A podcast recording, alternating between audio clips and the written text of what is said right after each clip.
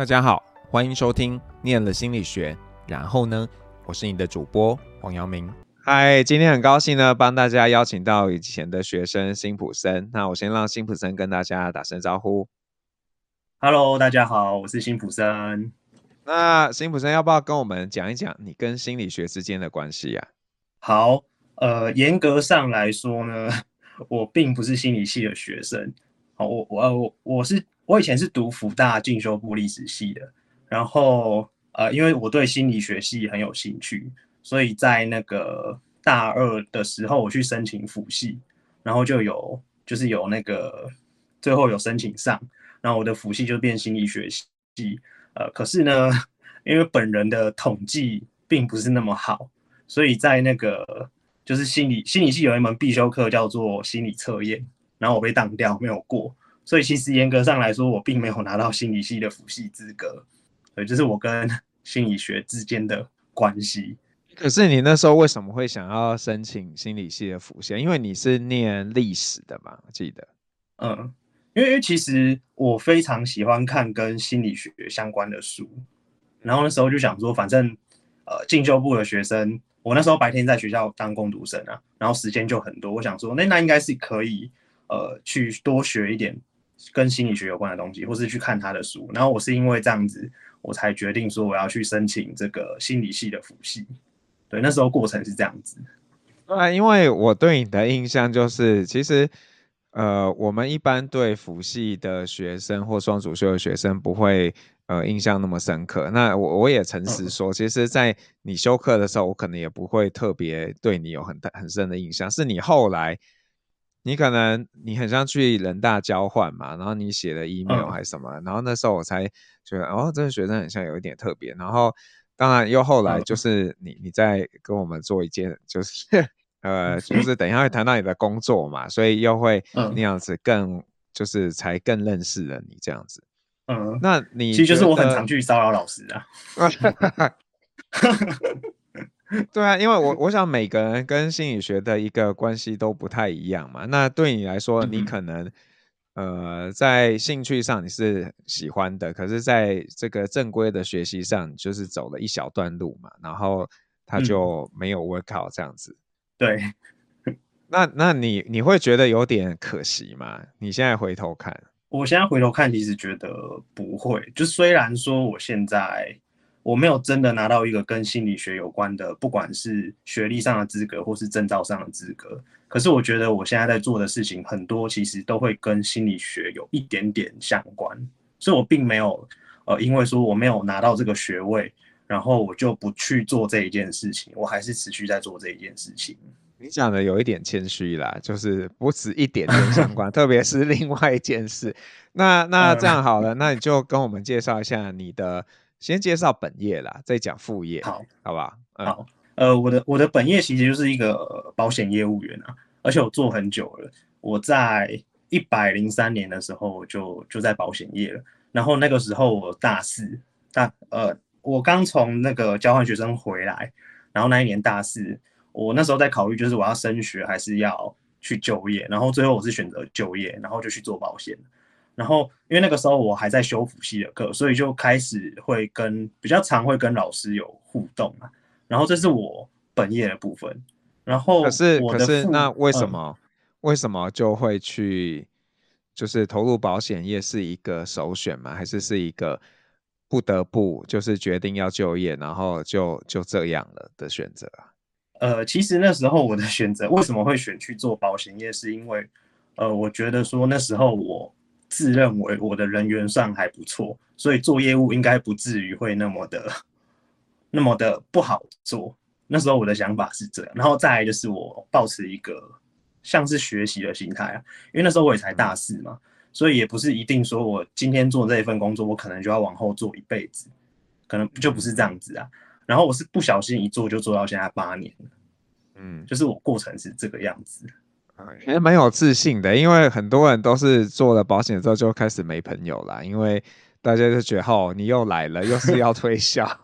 也可以经营到越来越多朋友，但有的人经营就越经营越没有朋友，所以我觉得是方法的问题，并不是说行业的问题啊。这是我我做这么久的这个想法。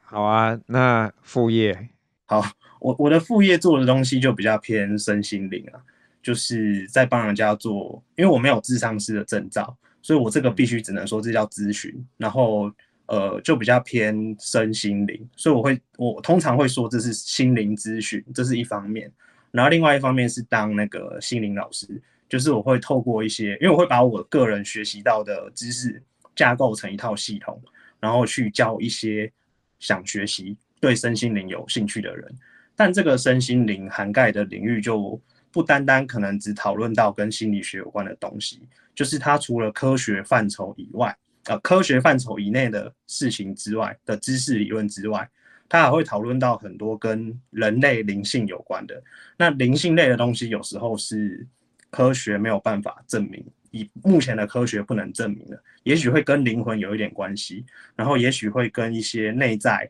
呃，跟不太会用语言表达，反正是一些比较虚幻、像玄学的东西，有时候又像哲学，所以它没有一个清楚的界定，比较不容易分类出来。是怎么样会踏入这样子的领域啊？应该不是我们教的嘛？我们教你的是比较科学 base 的那个心理学嘛？呃，对对对，其实嗯，会踏入这个领域，我觉得又跟我在做业务又有一点相关了，因为大家知道，就是业务单位讲究的就是业绩嘛，然后只要有业绩，就会有业绩的压力，所以我们是一个非常看数字说话的一个行业，所以在这个压力之下，不断的去累积，在过程中，其实我会觉得我会蛮不开心的，就是过程中有一有有。几个时刻是会让我非常不高不开心的。那遇到这种不开心的时候，我会想要去想办法去消化它。那我以前的方法就是，呃，可能就是 我会比较常做的，就是像一般人都会去，呃，台湾人啊，台湾人比较多会去公庙里面拜拜啊，不然就是找什么算命师，然后算一些有的没的，然后甚至连教会我都去过，就是我希望可以把这个负面的情绪消化掉。可是后来我发现，我走宗教方面，或是我走一些玄学方面的东西，呃，是没有办法，或是我去算命、去找人通灵都没有办法去解决这个问题的时候，其实我那时候就一直在找一个答案，就是为什么，嗯，人会过这么辛苦，是因为这个契机点，然后我想寻求答案，才不小心踏入了这个身心灵，然后身心灵的东西对我来说是比起。比起宗教会比较有帮助，所以我是在那个契机点之下，刚好有一个朋友，呃，就问我要不要去参加身心灵的读书会，然后我就想说，好啊，那我就去去听听看。结果参加了之后，反而对这个东西有很大的兴趣，就是在参加身心灵这读书会过程中，我觉得我更深入的认识自己，然后也认识自己的感受，然后才渐渐渐渐的，呃，帮自己。走出这个很负面的状态，然后呃，因为自己走出来了嘛，然后我个性又比较激活，因为就不知道是不是因为做业务的关系啊，就我很喜欢去帮人处理一些事情，然后我才呃透过就是我把在在身心里面学到的东西，我拿去帮助一些比较负面状态的人，然后他们也说呃得到了，就是他们他们的状态也真的就好转了。然后是因为这个情况之下，我才觉得说，哎，既然这个东西是我的兴趣，那我能不能把它变成一个副业？它除了是我的兴趣之外，也可以帮助我赚钱。就是大概的过程是这个样子。那怎么说？就是这听起来对对我来讲，这有点嗯神秘吧？嗯、就是怎么样叫做是一个透过心灵方面，然后去给一个人协助，可以。跟我分享，就是说你一般会是用什么样的方式来跟呃寻求协助的人做互动？呃，我一开始就是会先让我的我我因为理论上它比较复杂一点，我就直接讲我怎么去帮助别人消化他负面情绪的方法。嗯嗯嗯。好，呃，我的方法就是第一个要先找回自己的感受，呃，因为很多人在面对负面事件的时候，他会想要用理智、用逻辑、用大脑去解决它。那那些方法可能都是来自外在，就是我们一般人会惯用的方法。可是如果说我们用一般惯用的方法去解决它，或是我们再换了一种方法，但那个方法也是偏向外在的，那但那个事情并没有解决的话，那这时候我就会建议那个个案要向内探索。那向内解决的方法就是第一步要先把感受回到自己身上。什么叫把感受回到自己身上？因为我们用思想、用逻辑去解决的时候，我们的焦点都是放在这个呃思想上面。嗯，可是如果今天我们要先解决外，就是我们我们想要改变这个事情的时候，我们要把感觉先回到自己身上，要先学会陪伴自己的感受。那陪伴自己的感受，就等于说，它的最重要的目的是要把负面的情感流动掉，这是理论的基础。流动掉之后，我们才有能力去面对外面的事情，然后去把它解决。我通常是这样子教我的这个个案呢、啊，但它听起来就会比较抽象，比较没有那么容易去解决。这样还有一点门槛的，就是那个人如果没什么慧根，他可能没办法因为你而得到帮助啊。但是好处是会来这里找我们的人，已经是在外面，就是呃。很多方法他都尝试过了，他已经尝试的乱七八糟了，他不得已走到最后一步，可能才会来我们这边。就像我当初也是先先寻求别的方法嘛，像我当初寻求的方法，可能就是我去外面呃找人诉苦啊，然后我去透过运动想让自己心情变好啊，我去宫庙拜拜啊，求神问卜啊，去找算命啊，这些我都尝试过了，都没有帮助的时候，其实最后一关就是我们会不小心。有些人会有一些因缘巧合，所以来到了这个呃寻求心灵上的协助。那这时候就通常会找到我们。所以其实会来我们这边的人，大部分都是已经在外面弄过一轮，然后都没有效果之后，有可能才会到我们这边来。那这时候如果说呃我们提供一些方法或建议的话，他也会比较容易做到，因为他比较，因为他对其他方法也都尝试过了，可能就是没有效，那他就会。比较容易听得进去我们给他的建议，然后去做这件事情。那那你自己觉得你们给上的建议会跟一个，比方说智商心理师给的建议会有什么样的一个不同啊？不同吗？嗯，我觉得最大的不同就是我们处理的方式。好，呃，因为在身心灵圈子里面有一句话是算是蛮经典的话，叫做“信念创造实相”，所以。他今天外在会遇到的人事物，其实是根据他的信念创造出来的，所以我们会协助我们的个案去找他们的信念。那信念如果有办法翻转，换成一个新的，那实相才有可能改变。所以其实我们就是不断的在教我们的个案认识他自己的信念，然后透过去改变他的信念，他的外在的相对应的人事物才会。变得不一样，呃，有点像吸引力法则，但我们的是，我们是教比较进阶版的，因为吸引力法则可能是说你要去想好的事情啊什么的，但事实上很多人只想好的事情，可是他根源内在信念的东西他没有去解决，所以那个好事情根本不会被他吸引过来，而是要透过挖掘他的信念，从信念里面去改变，然后他的外在才会跟着不一样。就是我我们主要理论的基础是这个。怎么说？我不知道哎、欸，就是我觉得这对我来讲还是有一点、嗯、怎么讲虚幻吧？对啊，有点玄妙。对，对，对，对啊，对。那你们主要的客群是呃你的同龄人吗？还是说各个年龄层的人大概都有？我觉得最多的是在二十六七岁到四十五岁之间吧，我觉得会比较多。嗯因为呃，因为会会为什么会说到二十六岁左右？是因为很多人在不开心，是因为出去职场上被摧残了几年之后，然后开始不开心了，就会想要找方法去解决。其实就跟我在不开心的那个时间点很像，我大概是二七二八的时候开始有很大巨大的压力，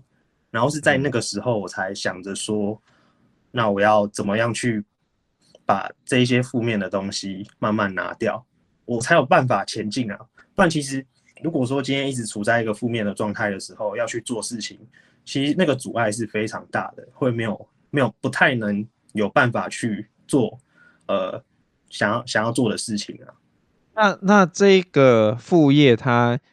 有那个潜力成为一个本业吗？就是让你可以不一定要继续卖保险。嗯，我认为是有机会，但不会这么快，因为呃，现在我觉得。我不确定是不是因为现代的压力比较大，我觉得这个新身心灵的产业现在的兴起的人有越来越多，就是嗯数数量啊，因为第一个它不用像像心理智商是比较辛苦的地方，就是他需要花比较多时间，可能要拿到硕士学位，然后要再去做实习。但是身心灵的东西是没有不需要这个资格，他唯一的资格就是我们今天也许呃，例如说我们在网络上写的文章，或是我们拍的影片。或是我们的一些理论是大众可以接受的话，那其实自然而然就会有人来找我们想要上课或是做心灵心灵咨询。就他不需要有证照认证，他的认证就是呃你的听众肯买单，那你就可以做了。而且他的行销方式就是都可以透过网络，他不一定要有一个实体的工作室。有没有人曾经质疑过啊？你这不科学，或者是？就是会打枪你啊，这样子。好，呃，通常会来找我们的，不太会说我们不科学或什么。可是我遇到过，就是外面，对对对，外面有一很多人，呃，可能练，可能我身边有一群朋友啦，他比较偏工程师的，那他们就不相信这个东西。但对我来说，嗯，我不会觉得说他们不相信，然后我就很受伤或什么。其实，因为他们就相信跟科学有关的东西，那我也接受。这个论点，因为我也不是说完全放下科学，然后全心全意投入身心，还是要考虑到跟科学有关的东西。但我不会因为这样子，然后就对我现在所学的东西产生质疑。因为对我来说，如果说今天一个人他不相信我们的论点，没关系。如果他愿意去做实验的话，那我可以告诉他理论是什么，然后他去用在生活上。如果真的对他有帮助的话，那其实。他是不是真的科学？我觉得没有那么重要，因为我实际上是有帮助到他。所以如果不相信的人，我会说：那你去做做看实验。嗯，如果你做完实验，然后发现没有任何帮助的话，那你就换一个方法了，不一定要执着说要用我的方法，就是不会，我不会把它落入到一个对或错的一个二元对立的情况里面的。就是你不认同，那没关系，就换一个方法就好了。嗯。该怎么说？我觉得 就像比较呃比较正派的邪教，就是说呃，就。我我觉得这样的叙述方式有点像一些就是。宗教大师，什么星海罗盘那种，就是他在跟你。讲述一些。东西，他其实没有讲不好的事情，但是他就是，嗯嗯嗯，呃，提供你一个，像你说嘛，提供你一个解法，对啊，提供你一个方。法嘛，嗯、然后你要不要，你你觉得有帮助，那很好啊，没有的话，那我们就是没缘分嘛，然后我们就就谢谢再联络这样子。对，其其实我觉得也可以这么说啦，对吧？就是看他看每个个案他，他我觉得每个人都会有一个适合他自己的一个方法，那我也只是提供了一条路。嗯对，那有些人可能比较适合的就是可能科学领域方面的，那我觉得也没关系。对，就是我是比较保持一种，就是我允许接受任何管道的存在啊，因为我自己是被这个管道弄好的，所以我就会比较相信它。我，但我也不是说别的方法都不存在不好用这样子。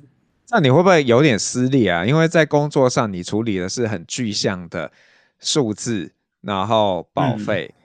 然后但是在这个本业，它又是一个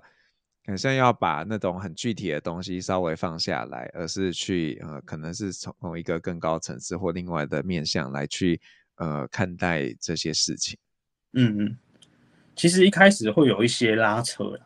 因为毕竟我们业务单位在看的东西就是结果嘛，我们是结果论的，嗯、然后跟数字有关的东西。不过我。其实，嗯，大概就是中间有去磨合了一下，会渐渐的，就是我有办法在我的工作上面，然后去跟我的身心灵的知识去做结合。好，举例来说好了，例如以前在面对业绩压力的时候，我这个，嗯，压力会巨大，然后没有办法排解掉我的负面情绪。那如果说现在我懂得身心灵的一些知识或理论之后，我是有办法在这个压力之下。就是慢慢的，应该说也不是慢慢，会很快速的把我这个比较负面的情绪去流动掉，然后专心的在我的本业上用功，然后再来就是，其实在处理处理这一些就是保险上的客户的时候，它是非常需要理智跟逻辑。那因为我不是一开始就偏那么感性的人，偏那种身心灵的人，所以其实这些逻辑思考的能力我都还在。所以并不是说我今天走了身心灵，它就完全丢掉不见了，没有，就是我只是说，呃，我只是在跟人与人之间的互动，我会多一点点情感感性面的东西。然后，但我在做事情的时候，我依旧是运用我的理智逻辑去去去面对。那我觉得这样会变成一个像是互补的效果，就是我跟我客户的感情会变好，因为我更懂得用情感面去表达，但我同时又有理智面的东西，我可以去处理我业务上的问题。那我觉得这个东西它就是一个很好的结合，就不会说呃，它两个分的分得很开，然后会有冲突，嗯嗯，就不会有比较不会有这个现象。那那你自己觉得，就是说短暂的心理学学习，或者是你呃怎么讲，你读的那些东西，它对于你现在的两、嗯、两个工作有什么样的一个影响？我觉得最大的影响就是这两个工作都有一个很主要要面对的东西，叫做人性。我觉得这非常重要。第二个叫做也要也要面对自己啊。那我觉得面对人性的东西，很多时候不一定是用比较。理性的东西可以处理，其实它很多情感面向的东西。那我觉得，呃，因为我觉得福大心理系比较特别的东西是，它的走向好像跟一般我认知别的学校科系的心理学好像不太一样。嗯，应该是这样没错吧？是我我们是这样觉得啦，但是别人如果觉得我们跟他们很像，我们也没办法。就是我会觉得说福大比较。比较偏人文，就是比较以人为本啊，我觉得啦，我自己这样子上课上下来，我觉得比较是这样的情况了。所以说，呃，我觉得说这个东西就对于我做业务方面来讲，会比较有一点帮助，就是我我会比较以人为出发点的，就比较不会像是有些人可能会以比较算算计嘛，可以这样说，就是嗯，对，不太会不太会表达那个，反正就那个。反正就是以人为本的那个意思啊，也就是我会比较重视人与人之间的互动，嗯嗯嗯，对，然后再就是关于认识自己，其实我觉得呃心理系有一个很大的，我记得我那时候在上课的时候有一个很常被提到的概念，就叫做打破框架这件事情，我觉得这件事情对于我来说很重要。因为如果说在做业务的时候，有时候我会弄别人的，就是想要去模仿别人的模式，然后去可能也许呃用他的方法，他说会会会达到成功，可是其实每个人我觉得都有他自己一个很重要的特质，我认为是要把这个特质，这个很厉害的自己属于自己很厉害的特质发挥到最强。我认为在我做业务的这个时候，我才会有力量，而不是说我今天有一个业务他呃口条很好。很会讲一堆有的没的，然后我是一个比较内向的人，如果我去学他的方法，那那个方法对我肯定来说不适用，而且我会非常痛苦。但如果说今天我够认识我自己，我知道我的强项可能是，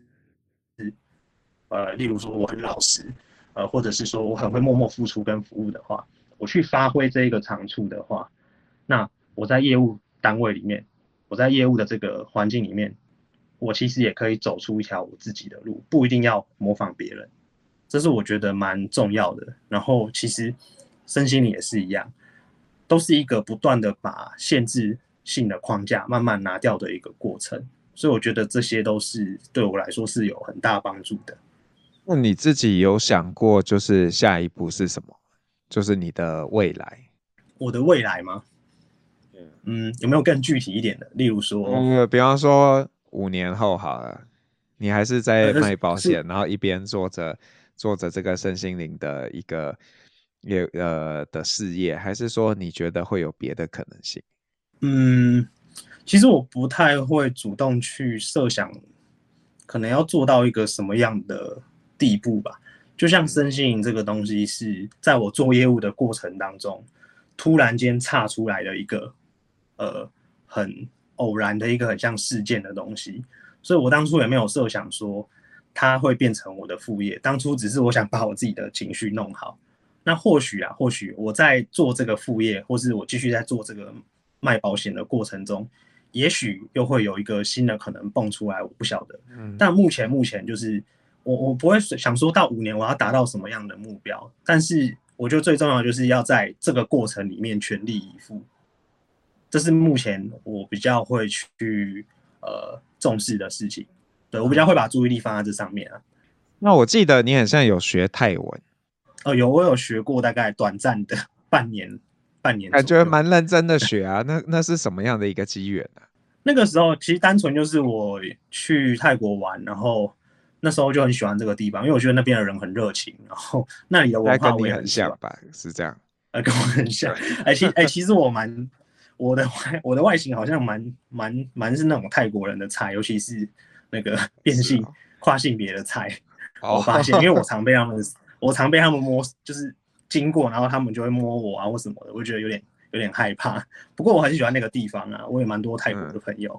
这、嗯、单纯是一个兴趣。但我后来就没有继续再学，因为后来也没有，现在没有什么机会再出国了，所以我就没有继续了。那呃，你自己觉就是说，如果要你给呃这个在念心理学的人一些建议，你会给他们什么建议啊？嗯、好。因为现在还在念心理学的人，他们可能都还在大学或者是可能研究所，呃呃，甚至可能高一点到博士啊。然后我我我觉得我会给的建议，可能就不是偏向学术类，或是对我会给的这个建议，可能就是说，如果可以的话，要尽可能的在当下，就是这个时候去用尽全力去探索。或是体验各种不一样的可能，嗯，就像有些人可能啊，就像我以前好了，我以前念历史系，我也没有想太多，我就进来了。可是后来我发现，其实进来以后才会知道说，有什么东西是你喜欢或不喜欢的，因为我在这里探索跟体验过了，所以我觉得说，如果说今天我还是学生的话，那我会尽量让自己就是不断的去尝试各种不一样的。领域的东西，例如说，我现在突然有一个想法，我想做什么，那我觉得就不要想太多，因为学生现在还有很多时间，就去做做看，而不是说想了之后放在那边不去做，然后又一直抱怨说，呃，在这个系上可能没有得到什么，或是在某个领域没有得到什么。我会建议他，那你就去尝试，做了才会知道喜不喜欢。其实这个东西是一个，它不一定是在学生时期才要做的哦。其实到我现在三十岁，我也不断的还在探索跟体验。然后像老师也是，像老师也尝试像录 podcast 节目，或者是去写书啊，然后或是参加各种各样不一样，可能跟心理学有关的东西。我觉得这些东西都是在一个探索跟体验的过程。所以我觉得，嗯，要给什么建议？我觉得最大的建议就是不断的去探索跟体验人生不一样的可能性。我觉得这是很重要的，因为这样子你才会知道说接下来你想要什么，或是你能做些什么。对，这是我的建议。那你你有想要帮你们，让你这个身心灵圈做个促销之类的，或者就是推广嘛？就是说，哎，那个，因为他们可能学的东西还是会呃，可能稍微科学一点嘛。当然，在这个心理咨商里面，其实有的时候已经有些事情就已经，我觉得他已经跨到了那个比较灵性的层面了。那如果、嗯、呃有同学对这样的东西是感兴趣的，你会建议他们从什么样的地方下手？嗯，如果是读书的话，我个人的理论基础是来自一套那个算是一套丛书啦，就是它有非常非常多非常多集，然后再讲各种不同的主题，然后那一个就是那一套丛书有一个资料叫呃有一个名称叫做赛斯资料，赛车的赛。然后诗是那个感冒药斯斯的那个诗，对，呃，这一套书，它它其实听起来也很悬，就是它大概是在一九六零还一九七零年代那个时候的美国，然后有一个很著名的灵媒叫做珍，然后它有点像鸡桶，你知道吗？就是有一个有一个高龄叫做赛斯上他的神，然后他嗯替赛斯讲了二十几年的话，传下了一套赛斯资料。然后那一套资料就是比较着重在讲身心灵的东西，像刚刚讲到的信念创造实相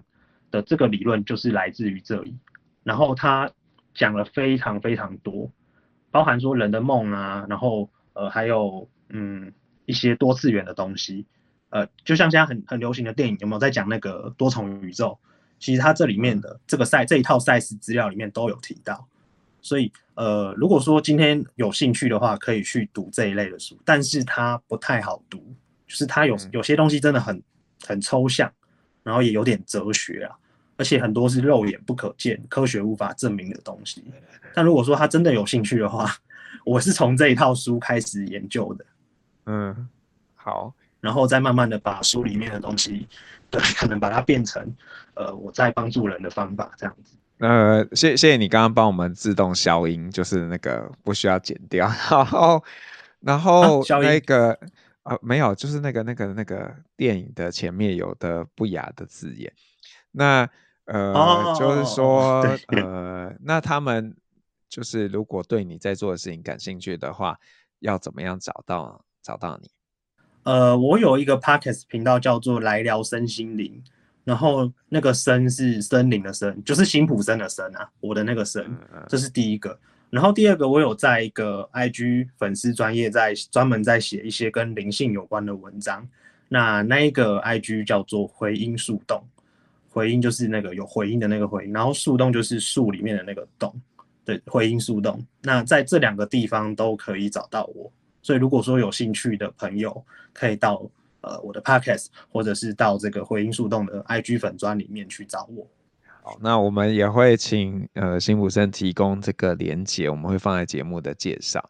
好，好的。呃，那呃最后就是如果你是 KK Bus 的用户啊，你会听到辛普森帮你点的一首歌。那我想请辛普森跟大家说一下，你想要点什么歌给大家，还有为什么？好，呃，这一首歌是 Slash，就是一个。呃，摇滚团体，那这首歌叫 Gotten，G O T T E N Gotten。为什么会点这首歌呢？是因为这首歌是我第一次听到，是在我念大学的时候，应该是大二。然后那时候有一门课就是要做影片的报告，要拍影片。那时候我就别组的同学就放了这首歌当他们影片的背景音乐，我一听之下惊为天人，就爱上这首歌。我已经听了十几年，每次就是。在那个 Spotify 上，在播到这首歌的时候，一般很多歌我们都会按下一首，下一首就是会略过略过。可是只要轮到这一首歌，我不管几次，我都一定会把它听完，因为我真的很爱这首歌。呃，它的歌词，因为我英文不太好，所以我不 不太知道它歌词在讲什么，但我很喜欢它的这个旋律跟它唱的这种方式，我非常喜欢，所以也推荐给大家。好，那就谢谢辛普森，那也谢谢大家，拜拜。好，谢谢老师，老师拜拜。我是黄阳明，我们下次见喽，拜拜。